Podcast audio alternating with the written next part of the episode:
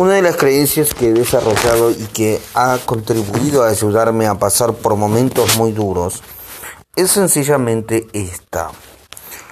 Los retrasos de Dios no significan negativas. A menudo lo que parece imposible a corto plazo se hace muy posible a la larga si se persiste en ello. Para alcanzar el éxito necesitamos disciplinarnos para reflexionar de forma consistente a largo plazo. Una de las metáforas que suelo utilizar para recordarlo consiste en comparar los altibajos de la vida con los cambios de estación. Ninguna estación dura eternamente porque toda la vida es un ciclo de plantación, maduración, descanso y renovación. El invierno no es infinito. Aunque se encuentre hoy con desafíos, no puede abandonar la esperanza de la próxima primavera. Para algunas personas el invierno significa hibernación, para otras significa la práctica de los deportes de invierno colina abajo. Siempre puede limitarse a esperar que pase la estación, pero ¿por qué no convertirla en un periodo que se recuerde más tarde con agrado? Aproveche el poder de decisión. Permítame ofrecerle seis, claves rápidas para ayudarle a aprovechar el poder de decisión que configura su experiencia de la vida en cada momento. 1. Recuerde el verdadero poder de la toma de decisiones. Se trata de una herramienta que puede utilizar en cualquier momento para cambiar toda su vida. En el instante en que se toma una nueva decisión, pone en marcha una nueva causa, efecto, dirección y destino en su vida. Esta empieza literalmente a cambiar. Recuerde que cuando empiece a sentirse abrumado o tenga la impresión de no disponer de alternativa o cuando parezca que las cosas le están sucediendo, pero eh, puede cambiarlo si se detiene y decide hacerlo así. Recuerde que una verdadera decisión se mide por el hecho de haber emprendido una nueva acción. Si no hay acción, quiere decir que no ha decidido realmente. Dos, Tome conciencia de que el paso más duro para conseguir algo consiste en el verdadero compromiso, en tomar una verdadera decisión. A menudo poner en práctica la decisión resulta mucho más fácil que tomarla. Así que tome sus decisiones de forma inteligente, pero hágalo con rapidez. No dé vueltas eternamente a cómo lo hará o así podrá hacerlo o así podrá hacerlo. Eh, los estudios han demostrado que las personas que alcanzan más éxito son aquellos que toman sus decisiones con rapidez. Eh, porque tienen claro cuáles son sus valores y que desean realmente para sus vidas.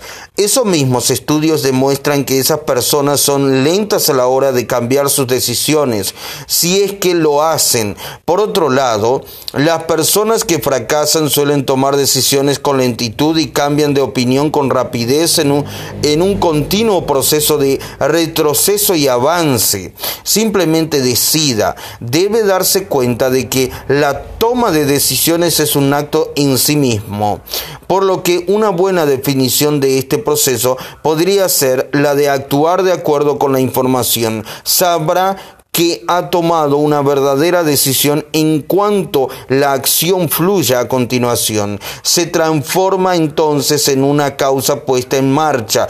A menudo el efecto de tomar una decisión ayuda a crear expectativas de un objetivo mayor. Una de las reglas críticas que he hecho para mí mismo es no abandonar nunca el escenario de una decisión sin haber emprendido antes una acción específica hacia su realización. 3. Tome decisiones a menudo. Cuanta más decisiones tome, le será más fácil tomarlas.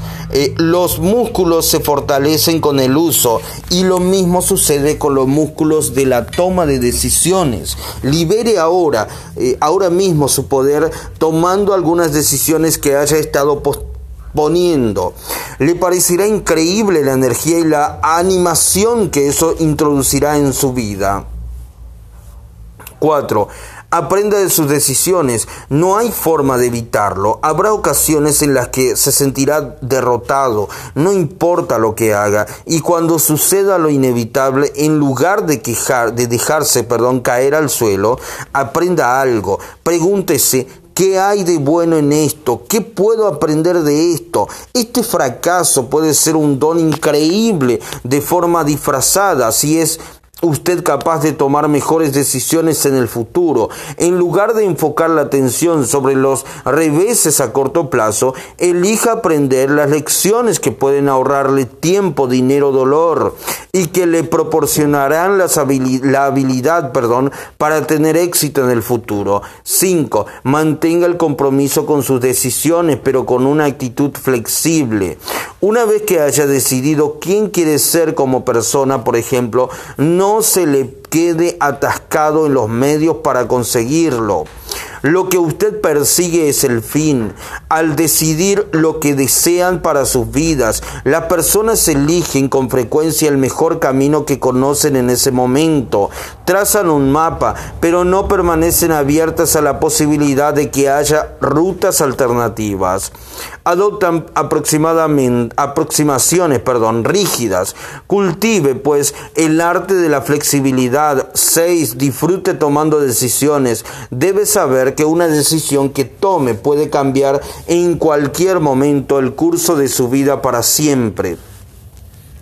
La persona junto o detrás de la que se haya sentado en un avión, la siguiente llamada telefónica que puede hacer o recibir, la próxima película que vea o el siguiente libro o página que lea pueden ser lo que abra las compuertas y haga que se ajusten en su lugar correspondiente todas aquellas cosas que había estado esperando. Si quiere realmente que su vida sea apasionada, necesita vivir con esta actitud de expectación. Hace años eh, tomé lo que en aquel momento me pareció una pequeña decisión y que, sin embargo, ha configurado poderosamente mi vida. Decidí hacer un seminario en Denver, Colorado. Esa decisión me permitió conocer a una mujer llamada Becky. Ahora su apellido de casada es Robbins y se ha convertido definitivamente en uno de los mayores dones de mi vida. En ese mismo viaje decidí escribir mi primer libro, que ya ha sido publicado ahora en 11 idiomas en todo el mundo. Unos pocos días más tarde decidí hacer un seminario en Texas y tras haber trabajado durante una semana en la preparación de mi programa, el promotor no me pagó por mis esfuerzos y huyó de la ciudad. La persona más evidente con la que debía hablar era el agente de relaciones públicas que había contratado. Una mujer que se encontraba con los mismos problemas que yo. Esa mujer se ha convertido ahora en mi agente literario y me ayudó a publicar aquel primer libro. Y como resultado de todo ello, ahora tengo el privilegio de compartir esta historia con usted. En un momento de mi vida también decidí tener un socio en los negocios. El no haber decidido investigar su carácter por adelantado fue una pobre decisión por mi parte. Al cabo de un año me había estafado un cuarto de millón de dólares y había dejado a la empresa con unas deudas de 750 mil dólares, mientras yo me pasaba el tiempo viajando de un lado a otro y realizando más de 200 seminarios. Afortunadamente, Aprendí de mi pobre decisión de aquel entonces y la mejoré. A pesar del consejo de todos los expertos que me rodeaban y que me exhortaban a declararme en bancarrota como única forma de sobrevivir, decidí encontrar una forma de darle la vuelta a la situación y logré entonces uno de los mayores éxitos de mi vida. Elevé mi empresa a un nivel completamente nuevo y lo que aprendí de esa experiencia no solo me ayudó a crear mi éxito empresarial, a más largo plazo, sino que también me proporcionó muchas de las distinciones del condicionamiento neuroasociativo y de las tecnologías del destino que más adelante aprenderá usted en este libro. La vida es una atrevida aventura o no es nada. Helen Keller. Así pues, ¿cuál es la enseñanza más importante que podemos extraer de este capítulo? Saber que son sus decisiones y no sus circunstancias lo que determina su propio destino. Antes de aprender la tecnología para cambiar la fórmula de pensar y de sentirse cada día de su vida, de, perdón, antes de aprender la tecnología para cambiar la forma de pensar y de sentirse cada día de su vida, deseo que recuerde una cosa. En última instancia, todo lo que haya leído en este libro no sirve para nada, todo lo que haya leído en otros libros o haya escuchado en otras cintas grabadas o seminarios a los que haya asistido no sirve para nada, a menos que decida usted utilizarlo. Recuerde que una decisión verdaderamente comprometida es la fuerza que cambia su vida. Se trata de un poder que tiene usted a su disposición en cualquier momento, siempre y cuando decida utilizarlo. Demuéstrese a sí mismo que ha decidido ahora. Tome una o dos decisiones que haya estado posponiendo, una que sea fácil y otra algo más difícil. Demuéstrese que puede hacerlo. Ahora mismo, deténgase. Tome al menos una decisión clara que haya estado posponiendo. Emprenda la primera acción hacia su realización y aténgase a ella. Al hacerlo así, estará fortaleciendo ese músculo que le proporcionará la voluntad para cambiar todo en su vida, toda su vida, perdón. Y tanto usted como yo sabemos que en un futuro se le van a plantear desafíos, pero tal y como han aprendido Lech Walesa y los pueblos del este de Europa, si ha decidido usted ir más allá de los muros, puede escalarlos, atravesarlos, excavar un túnel por debajo de ellos o incluso encontrar una puerta. No importa el tiempo eh, que un muro haya permanecido en pie, ninguno de ellos tiene el poder para resistir la fuerza continuada de los seres humanos que han decidido persistir hasta haberlos derribado. El espíritu humano es realmente inconquistable, pero la voluntad para ganar, para alcanzar el éxito, para configurar la propia vida, para hacerse cargo del control solo puede aprovecharse una vez que haya usted decidido. Lo que sea y que esté convencido de que ningún desafío, ningún problema, ningún obstáculo puede impedirle realizar sus propósitos. Cuando haya decidido no permitir que su vida se vea configurada con las circunstancias, sino solo por sus propias decisiones. Entonces, en ese preciso instante, su vida habrá cambiado para siempre y estará usted capacitado para hacerse cargo del control. 3. La fuerza que configura su vida. Los hombres viven por intervalos de razón bajo la soberanía del humor y la pasión. Sir Thomas Brown. Había estado practicando jogging durante media hora cuando sucedió. De repente, una docena de muchachos jóvenes empezaron a correr en su dirección.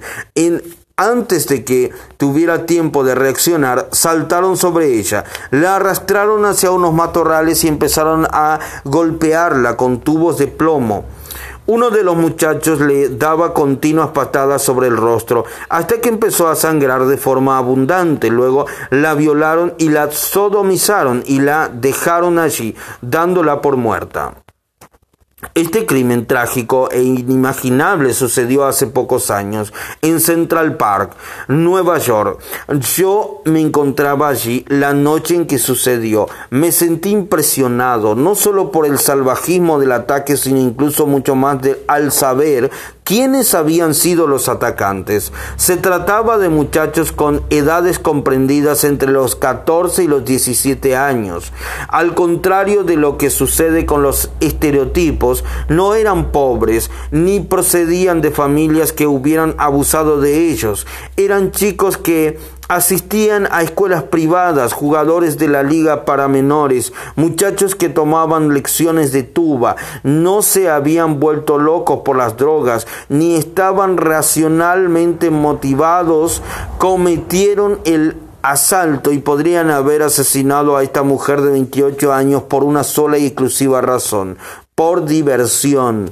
Incluso tenían un nombre para lo que habían hecho, desmandarse.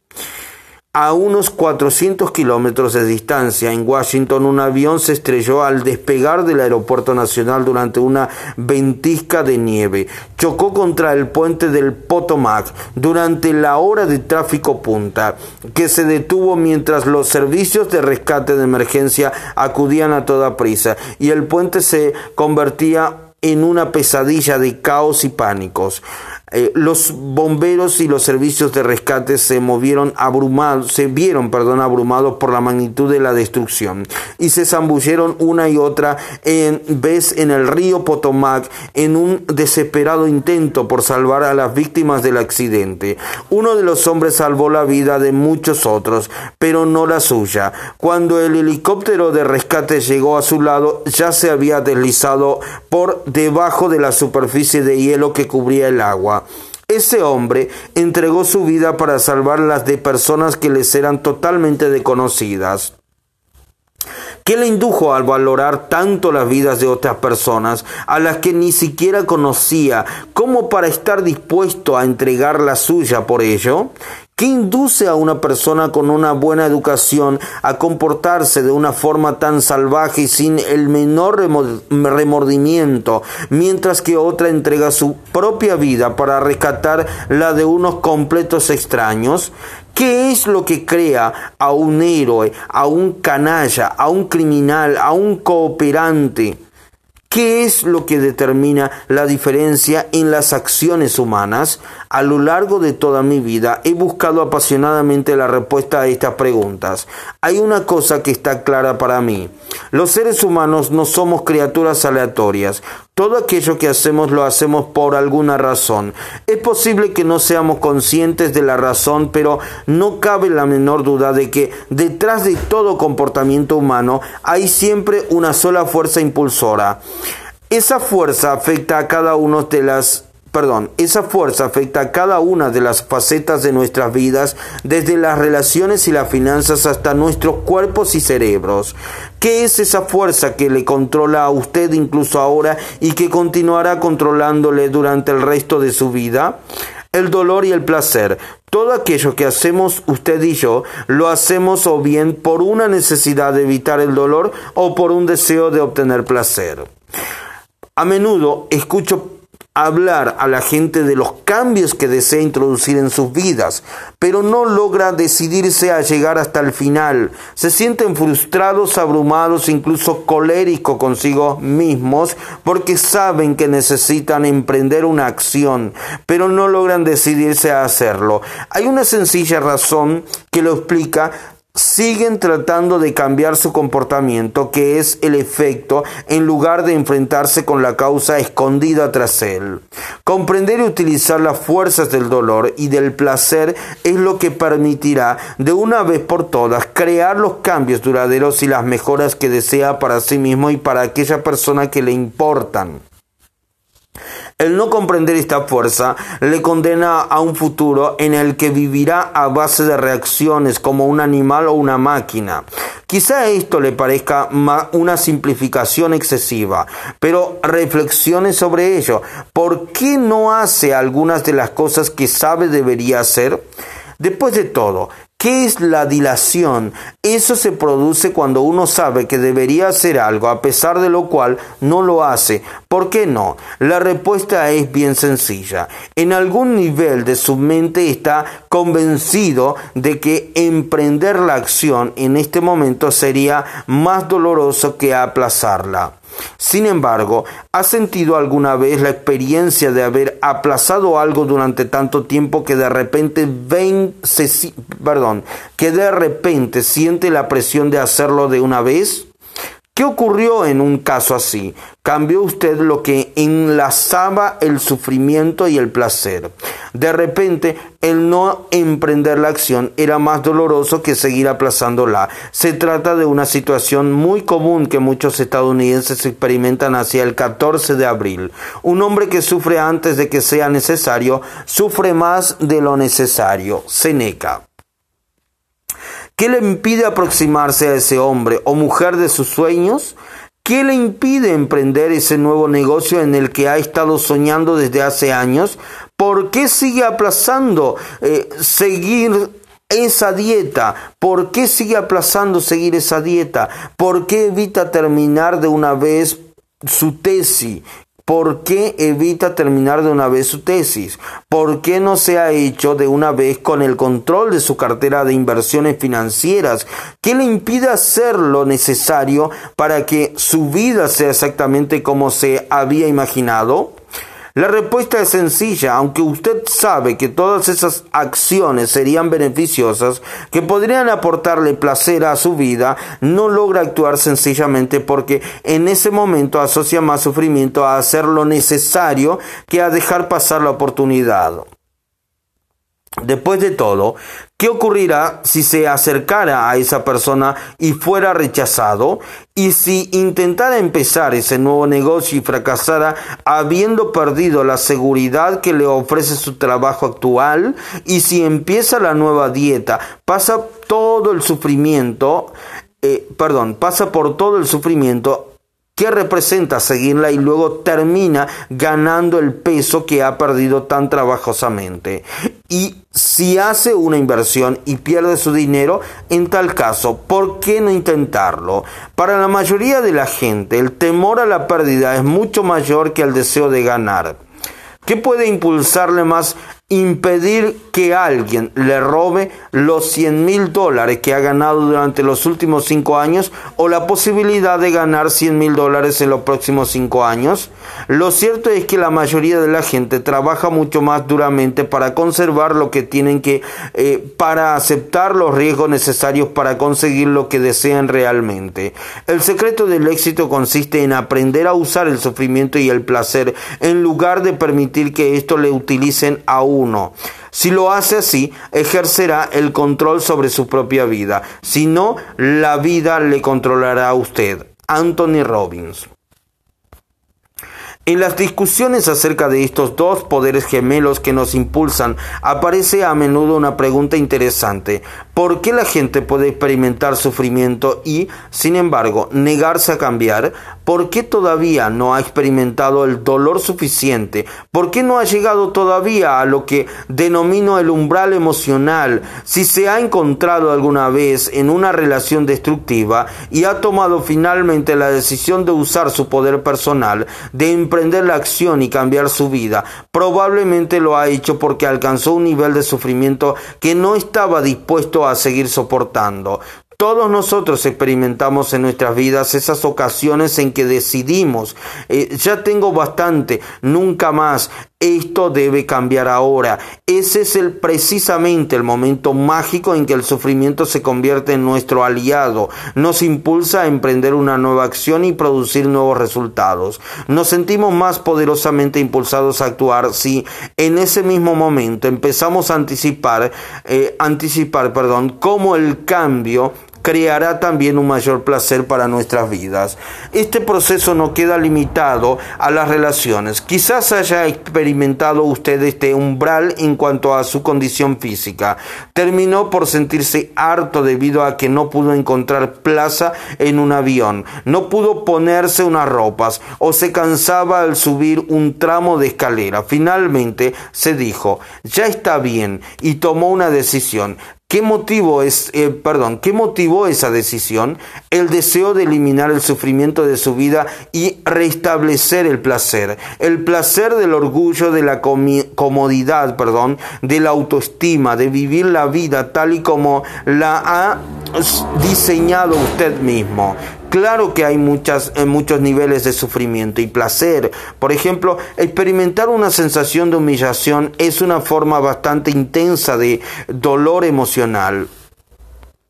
Una sensación de inconveniencia también lo produce. Lo mismo sucede con el aburrimiento. Evidentemente, algunas de esas sensaciones tienen menos intensidad, pero siguen representando un factor en la ecuación de la toma de decisiones. El mismo modo, eh, del mismo modo, el placer también dice lo suyo en este proceso. Buena parte de nuestros impulsos en la vida procede de haber anticipado que nuestras acciones nos conducirán hacia un futuro más prometedor, de que el trabajo de hoy habrá valido la pena mañana, de que las recompensas del placer estarán cercanas. No obstante, también hay numerosos niveles de placer. Por ejemplo, el placer del éxtasis puede verse superado por el placer de la comodidad, a pesar de que la mayoría estemos de acuerdo en que el primero pueda ser más intenso. Todo depende de los intereses del individuo. Por ejemplo, digamos que interrumpe usted su trabajo para almorzar y caminar por un parque donde se está interpretando una sinfonía de Beethoven, se detendrá para escuchar. Eso depende, en primer lugar, del significado que asocie usted a la música clásica. Algunas personas serían capaces de, serían, perdón, capaces de dejarlo todo con tal de escucharlos las enérgicas notas de la sinfonía heroica. Para ellas, la música de Beethoven equivale a un placer puro. Para otras, sin embargo, escuchar cualquier clase de música clásica puede ser tan poco emocionante como observar cómo se seca la pintura. Soportar la música equivaldría a una medida de sufrimiento, por lo que se apresurarían a cruzar el parque y regresar al trabajo. Quizás el sufrimiento asociado a llegar tarde al trabajo supera el placer que obtendrían de escuchar las melodías familiares, o quizás están convencidas de que disfrutar de la música en plena jornada laboral no es más que despilfarrar un tiempo precioso, y el dolor de hacer algo que consideran frívolo e inapropiado es mayor que el placer que podría aportarle la música. Nuestras vidas se ven cada día llenas de esta clase de negociaciones psíquicas. Nos hallamos sopesando constantemente nuestras acciones y propuestas, eh, perdón, nuestras acciones propuestas y el impacto que ejercerán sobre nosotros. La elección más, la más importante de la vida. Donald Trump y la Madre Teresa se sienten impulsados por la misma fuerza. Quizá me diga, ¿se ha vuelto loco Tony? ¿No podría haber elegido dos personajes más diferentes? Es absolutamente cierto que sus valores se encuentran en extremos opuestos del espectro, eh, pero ambos se sienten impulsados por el sufrimiento y el placer. Sus vidas se han visto configurados por lo que han aprendido en cuanto a obtener placer y por lo que han aprendido en cuanto a lo que crea sufrimiento. La lección más importante que podemos aprender en la vida es que crea el sufrimiento para nosotros y qué nos produce placer. Esa lección es diferente para cada uno de nosotros y en consecuencia también lo son nuestros comportamientos. ¿Qué ha impulsado a Donald Trump a lo largo de su vida? Ha aprendido a obtener placer de tener los yates más grandes y caros, de adquirir los edificios más extravagantes, de hacer los tratos de negocio más astutos, en resumen, de acumular los juguetes más grandes y mejores. ¿A qué aprendió a vincular el sufrimiento? En las entrevistas que se han hecho ha revelado que el mayor sufrimiento en la vida lo vincula a ser el segundo mejor. Eso equivale para él a un fracaso. De hecho, su mayor impulso por conseguir cosas procede de la compulsión por evitarlo. Eso para él constituye una motivación mucho más poderosa que su deseo de obtener placer. Muchos de sus competidores eh, se han regocijado con el sufrimiento que ha experimentado Trump como consecuencia del colapso de buena parte de su imperio económico. En lugar de juzgarle o a cualquier otro, incluido usted mismo, sería mucho más valioso comprender lo que le impulsa y sentir algo de compasión por su evidente dolor. En contraste con él se encuentra el caso de la Madre Teresa. He aquí a una mujer tan profundamente preocupada por los demás que también sufre cuando ve el sufrimiento de otras personas. Se sintió herida al ver que la injusticia del sistema de casta de la India descubrió que al emprender una acción para ayudar a esas gentes, el sufrimiento de ellos se atenuaba y también al de ella misma y también el de ella misma, perdón. Para la Madre Teresa, el significado último de la vida puede encontrarse en uno de los barrios más pobres de Calcuta, la ciudad de la alegría, repleta y, y a punto perdón, de estallar con millones de refugiados hambrientos y enfermos. Para ella, el placer puede consistir en chapotear sobre el barro, los desechos y la suciedad hasta las rodillas para llegar hasta una miserable cabaña y cuidar a los niños que viven en ella. Eh, con sus pequeños cuerpos consumidos por el cólera y la disentería. Se siente poderosamente impulsada eh, por la sensación de que ayudar a los demás a salir de su miseria alivia también su propio dolor, de que ayudarles a experimentar la vida de una forma mejor dándoles placer. También le permitirá a ella sentir placer. Aprendió que situarse en primera línea por los demás constituye el bien más elevado y que eso le proporciona la sensación de que su vida tiene un verdadero significado. Aunque la mayoría de nosotros tendríamos que hacer un esfuerzo considerable para vincular la sublime humildad de la Madre Teresa con el materialismo de Donald Trump. Aquí resulta esencial recordar que estas dos personas configuran sus destinos basándose en aquello a lo que vinculaba el sufrimiento y el placer. Sus circunstancias y su educación también jugaron un papel en sus elecciones, pero en último término tomaron decisiones conscientes acerca de lo que la recompensa o el castigo representaban para ellos. Sobre este tema puede consultarse su obra Sobrevivir al Triunfo publicada por Ediciones Galvo 1991. ¿A qué vincula el sufrimiento y el placer? Eso configura su destino. Una de las decisiones que han representado una diferencia tremenda en la calidad de mi vida es que a una edad muy temprana empecé a vincular el placer increíble con el de aprender. Me di cuenta de que descubrir ideas y estrategias que pudieran ayudarme a configurar el comportamiento y la emoción humana podía eh, la perdón, y la emoción humanos podía proporcionarme virtualmente todo aquello que deseaba en mi vida y era capaz de sacarme el dolor y entrar en el placer. Aprender a descifrar los secretos que se esconden detrás de nuestras acciones podía ayudarme a convertirme en una persona más rica, a sentirme físicamente mejor, a conectar más profundamente con las personas que me importaban. Aprender me proporcionaba algo que dar, la oportunidad de aportar realmente algo de valor a todos aquellos que me rodeaban. Eso me ofrecía una sensación de alegría y plena realización. Al mismo tiempo descubrí una forma de placer aún más poderosa, la que obtenía de compartir de una forma apasionada aquello que había aprendido.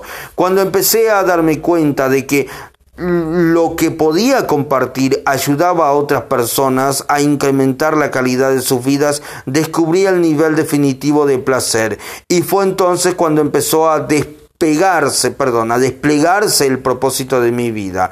¿Cuáles son algunas de las experiencias de sufrimientos y placer que han configurado su vida? Si los ha vinculado a las drogas, por ejemplo, no cabe la menor duda de que eso ha afectado a su destino. Lo mismo sucede con las emociones que ha aprendido a asociar con el tabaco, el alcohol con las relaciones e incluso con los conceptos de dar o de confiar. Si es usted médico, no es cierto que la decisión de seguir una carrera médica tomada hace muchos años se vio motivada por su creencia de que convertirse en médico se haría, le haría sentirse bien. Todos los médicos con los que he hablado vinculan una gran un gran placer, perdón, con el hecho de ayudar a la gente, a paliar el dolor, a curar la enfermedad y a salvar vidas.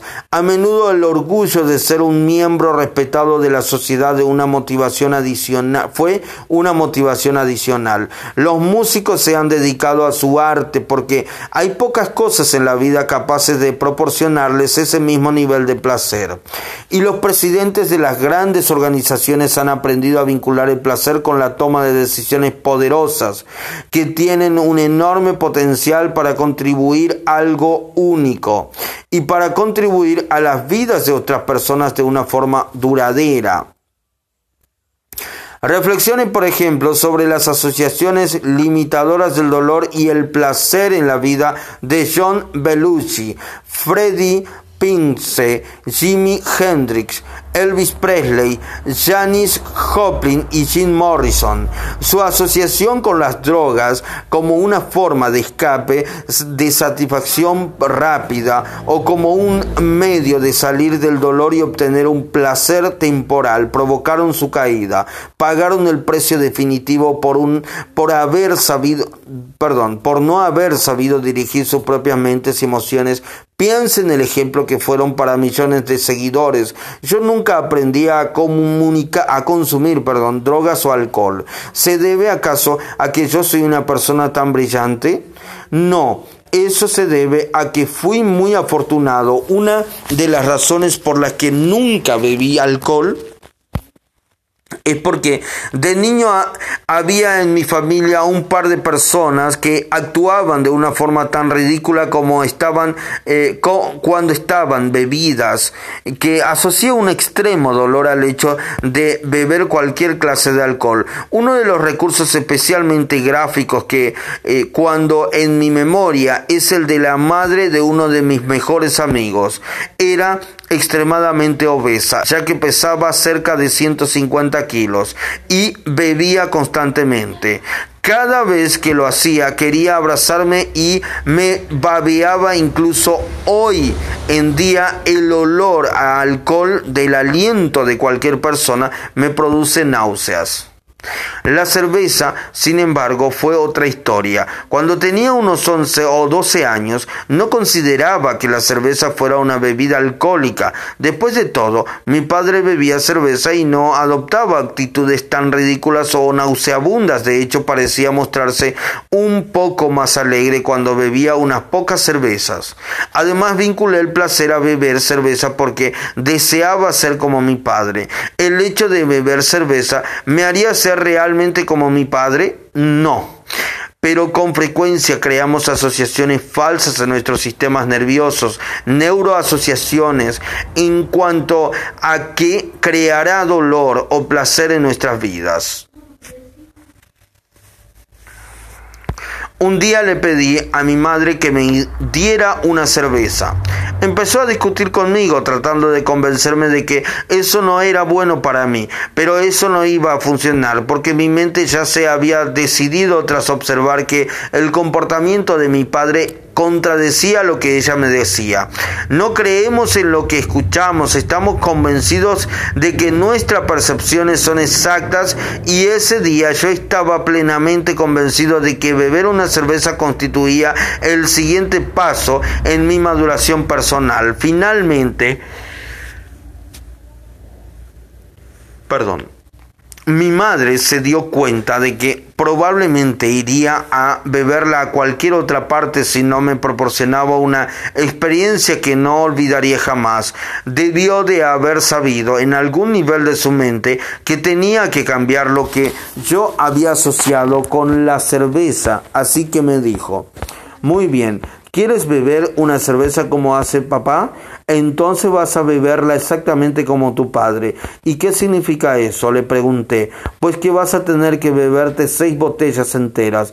Eh, me contestó, me contestó, perdón. Eso no es ningún problema, repliqué. Y vas a tener que beberlas aquí mismo y ahora, añadió ella. Cuando tomé el primer sorbo me pareció nauseabundo. No se parecía a nada de lo que había esperado. Claro que me cuidé mucho de admitirlo así porque después de todo se hallaba en juego mi orgullo, así que tomé unos cuantos tragos más. Una vez terminada la primera botella, dije, ahora estoy realmente lleno, mamá, o nada de eso, aquí tienes otra, me dijo ella, abriéndola. Después de la tercera o cuarta botella empecé a sentirme mal del estómago.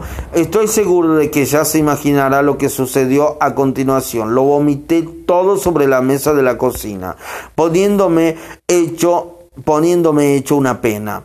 Fue realmente nauseabundo y también lo fue el tener que limpiarlo todo inmediatamente. Vinculé el, el olor de la cerveza con el vómito y con unas sensaciones horribles. Ya no tuve ninguna asociación intelectual con lo que significaba beber cerveza. Ahora había establecido una asociación emocional en mi sistema nervioso, una neuroasociación a nivel de mis entrañas, hasta el punto de que eso guiaría claramente mis decisiones futuras. Como consecuencia de ello, jamás he vuelto a probar un trago de cerveza. Nuestras vinculaciones de sufrimiento y placer pueden producir un efecto secuencial en nuestras vidas. Puede apostar a que sí. Esta neuroasociación negativa que vinculé con la cerveza también afectó a muchas de mis decisiones en la vida. Influyó sobre con qué personas me relacionaría, me relacioné, perdón, en la escuela. Determinó la forma en que aprendí para obtener placer. Para ello no utilizaba el alcohol, sino el aprendizaje, la risa, el deporte. También aprendí que uno se sentía de una forma increíble al ayudar a otras personas, de modo que ya en la escuela me convertí en el tipo al que acudían todos los demás para contarles sus problemas y ayudarles a solucionarlos a solucionarlo, perdón, hacía que tanto ellos como yo nos sintiéramos bien. Hay algunas cosas que no han cambiado a pesar de los años transcurridos. Tampoco utilicé nunca las drogas debido a, perdón, debido a una experiencia similar. Cuando me encontraba en un en tercero o cuarto curso, unos representantes del departamento de policía acudieron a nuestra escuela para mostrarnos algunas películas sobre las consecuencias de verse involucrados con el tema de las drogas. Contemplé escenas de gente asesinada, inconscientes, violadas o que soltaba, perdón, o que saltaba, perdón, por una ventana.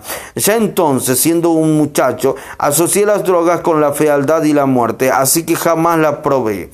Mi buena fortuna consistió en que la policía me había ayudado a formar neuroasociaciones dolorosas, incluso con la misma idea de usar drogas. En consecuencia, ni siquiera he considerado nunca esa posibilidad. ¿Qué podemos aprender de esto? Sencillamente lo siguiente. Si vinculamos un fuerte dolor con cualquier comportamiento o pauta emocional, evitaremos caer en ellos en cualquier precio. Podemos utilizar esta comprensión para aprovechar la fuerza del dolor y del placer con objeto de cambiar virtualmente cualquier cosa en nuestras vidas, desde la costumbre de dejar las cosas para mañana hasta el uso de las drogas. ¿Cómo podemos hacerlo? Digamos, por ejemplo, que desea usted mantener a sus hijos alejados de las drogas. El momento adecuado para hacerlos es antes que experimenten y que y de que alguien más les enseñe la falsa asociación de que las drogas equivalen a placer. Mi esposa Becky y yo decidimos que la forma más poderosa de asegurarnos de que nuestros hijos no usaran jamás las drogas consistía en hacerles unir un gran sufrimiento a su uso. Sabíamos que a menos que le enseñáramos lo que sucede realmente con las drogas, aunque éstas constituyen una forma útil de escapar del dolor para llevar a cabo esta tarea, llamé a un viejo amigo, el capitán John Rondon del Ejército de Salvación. Hace años que apoyo a John en el South Bronx y en Brooklyn, perdón, en sus esfuerzos para ayudar a la gente de sus vidas. Elevando sus criterios, cambiando sus creencias limitadoras y desarrollando habilidades para la vida. Becky y yo nos sentimos muy orgullosos de la gente que ha utilizado lo que les hemos enseñado para abandonar las calles e incrementar la calidad de sus vidas. Siempre he utilizado mis visitas allí, eh, utilizado, perdón, mis visitas allí como una forma de devolver algo y como un recordatorio de lo afortunado que he sido yo mismo. Eso me permite seguir apreciando la clase de vida que he tenido el privilegio de llevar. También me perspectiva y mantiene mi vida equilibrada. Le expliqué mis propósitos al capitán John y este se ocupó de arreglar las cosas para llevar a mis hijos a una gira que jamás olvidarían y que les aportaría una experiencia muy clara de lo que hacen las drogas con el espíritu humano. Todo empezó con una visita de primera mano a un edificio de apartamentos medios podridos infectados de ratas. En cuanto entraron allí, mis hijos se vieron asaltados por el hedor de unos suelos empapados de orines. La visión de los adictos gritando frenéticamente a los que les observaban, las de niñas, perdón, prostituidas prostitutas, perdón, ofreciéndose al primero que pasara, y del llanto de los niños privados de toda clase de cuidados.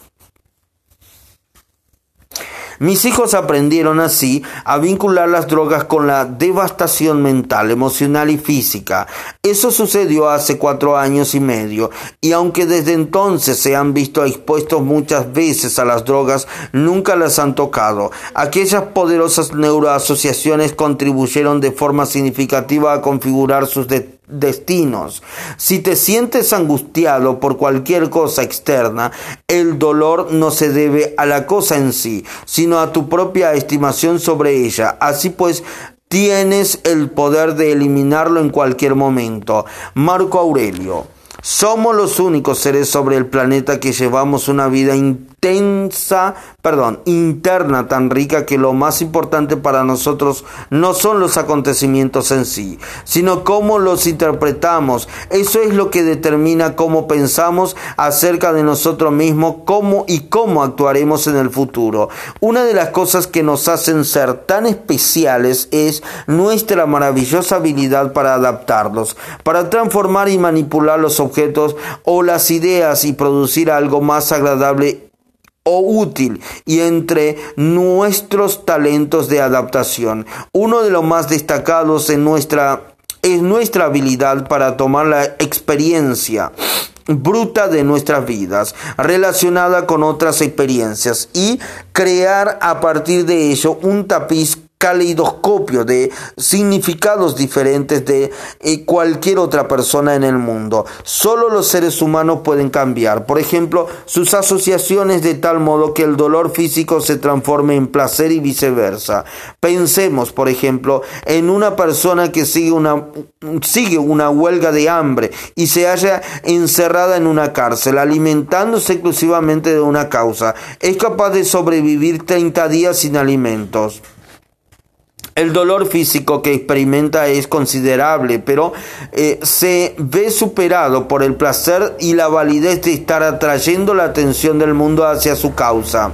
A un nivel más personal y cotidiano, los individuos que siguen unos regímenes, regímenes, eh, regímenes físicos intensos para esculpir sus cuerpos han aprendido a vincular unas tremendas sensaciones de placer con el dolor del ejercicio físico intenso. Han transformado la incomodidad de la disciplina en la satisfacción del crecimiento personal y esa es la razón por la que su comportamiento es consistente y también lo son sus resultados. Gracias al poder de nuestra voluntad podemos sopesar algo como el dolor físico de la huelga de hambre frente al dolor psíquico de rendir nuestros ideales. Podemos crear significados más elevados, podemos salir de la jaula de Skinner y tomar el control. Pero si no logramos dirigir nuestras propias asociaciones con el dolor y el placer, no estaremos viviendo mejor que los animales o las máquinas. Reaccionaremos continuamente según las circunstancias de nuestros entornos y permitiremos que todo ello que nos suceda determine la dirección y la calidad de nuestras vidas. Volveremos a estar dentro de la jaula. Es como si fuéramos una computadora pública de fácil acceso para un montón de programadores aficionados. BF Skinner, un famoso pionero del conductismo, también fue infame por la jaula pesebre en la que confinó a su hija durante los once primeros meses de su vida. Lo hizo así en nombre de la conveniencia y de la ciencia, alimentando sus teorías sobre los comportamientos de estímulo-respuesta. Nuestro comportamiento, tanto consciente como inconsciente, se ha visto equipado con el sufrimiento y el placer procedente de numerosas fuentes. Los compañeros de la niñez, las madres, los padres, los maestros, los entrenadores, los héroes de las películas y las series de televisión. La lista es interminable, se puede o no saber cuándo se inició con exactitud esa programación y ese condicionamiento. Pudo haberse tratado de algo que dijo alguien, de que un incidente en la escuela, de una entrega de premios deportivos, de un momento embarazoso, de, una de un sobresaliente en la escuela o de haber suspendido el curso. Todas esas cosas contribuyeron a configurar lo que es usted hoy. No me cansaré de resaltar que aquello a lo que usted vincula el dolor y el placer es lo que configura su destino. Al revisar su propia vida, recuerda algunas experiencias que formara sus neuroasociaciones y pusiera así en marcha la poderosa causa.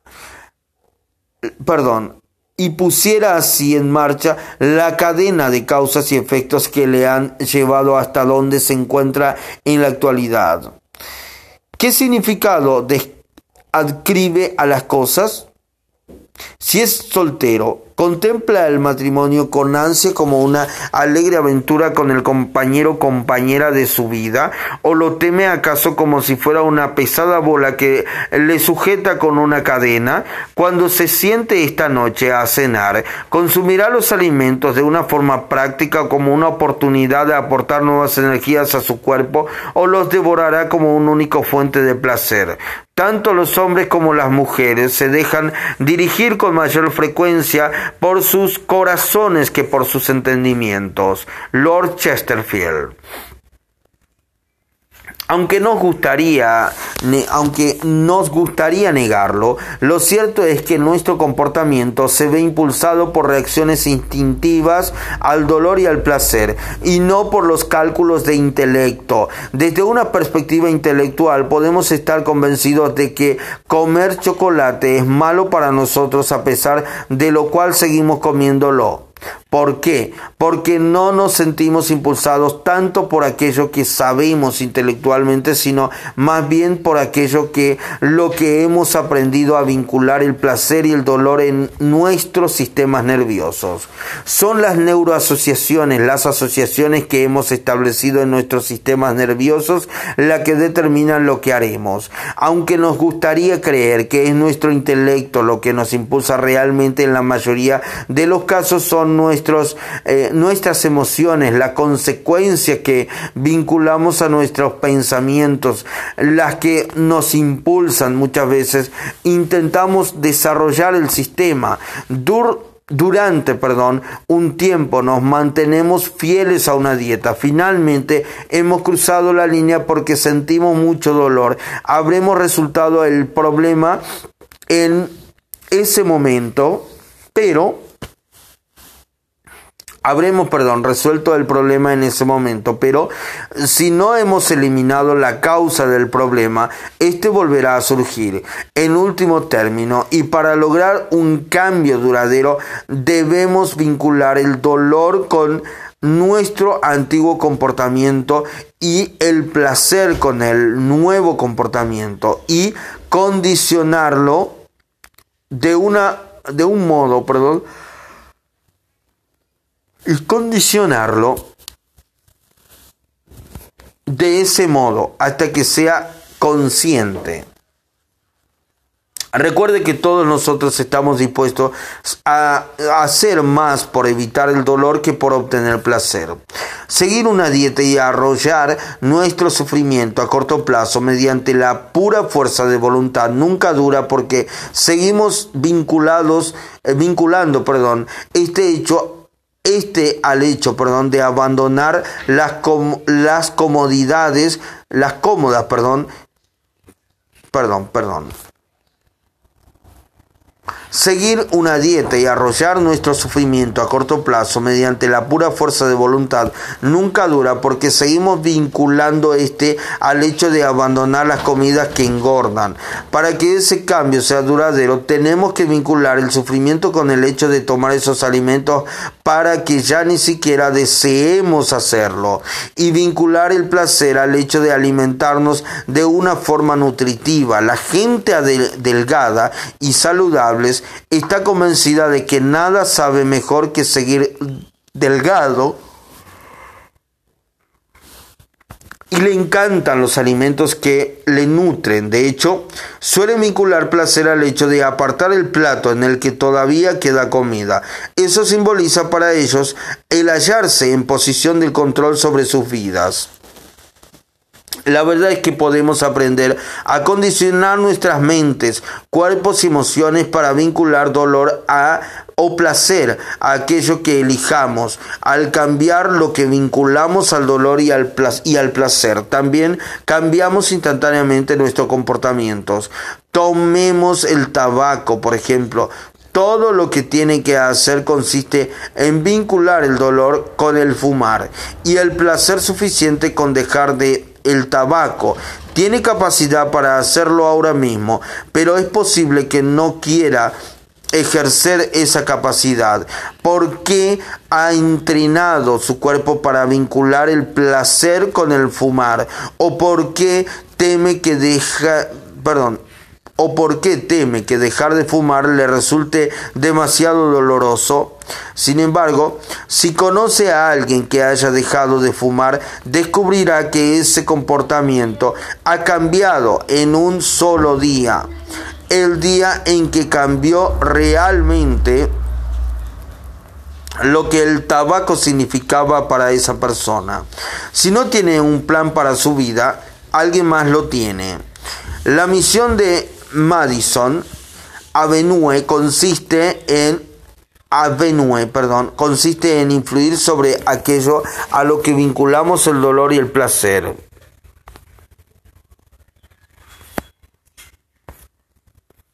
Los publicitarios comprenden con toda claridad que nos impulsa, no, lo que nos impulsa, perdón, no es tanto el intelecto como las sensaciones que vinculamos con los productos de lo que ellos hacen propaganda. Perdón.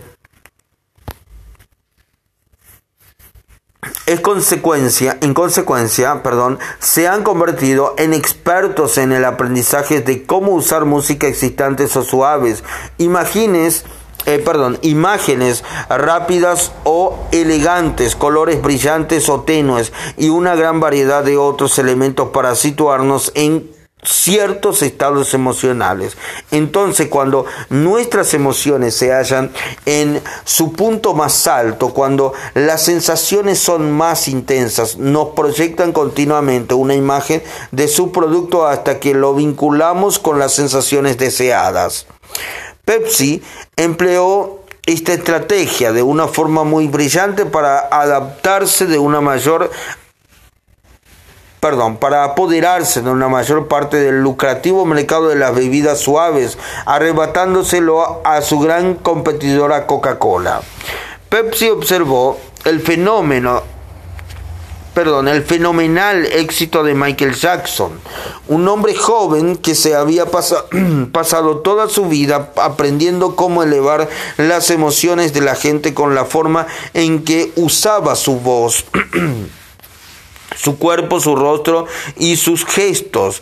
Michael contaba y cantaba, perdón, de una forma que estimulaba a gran número de personas a sentirse increíblemente bien. Tanto el que, perdón, tanto que a menudo adquirirían uno de sus álbumes eh, para recrear esas mismas sensaciones. Pepsi se preguntó, ¿cómo podemos transferir esa sensaciones a nuestro producto, su razonamiento fue que la gente asociaba las siniestras, perdón, la gente asociaba las mismas sensaciones agradables con Pepsi, tal y como hacía con Michael Jackson. Compraría compraría Pepsi del mismo modo que compraba los álbumes del cantante. El proceso de eh, sujetar nuevas sensaciones a un producto o idea determinado perdón, es la transferencia integral necesaria para el condicionamiento básico, perdón, algo sobre lo que aprenderá más cosas en el capítulo sexto, cuando estudiemos la ciencia del condicionamiento neuroasociativo, pero en el momento considere lo siguiente, en cualquier momento, en cualquier momento, en que nos hallemos en un estado emocional intenso, cuando experimentamos, experimentamos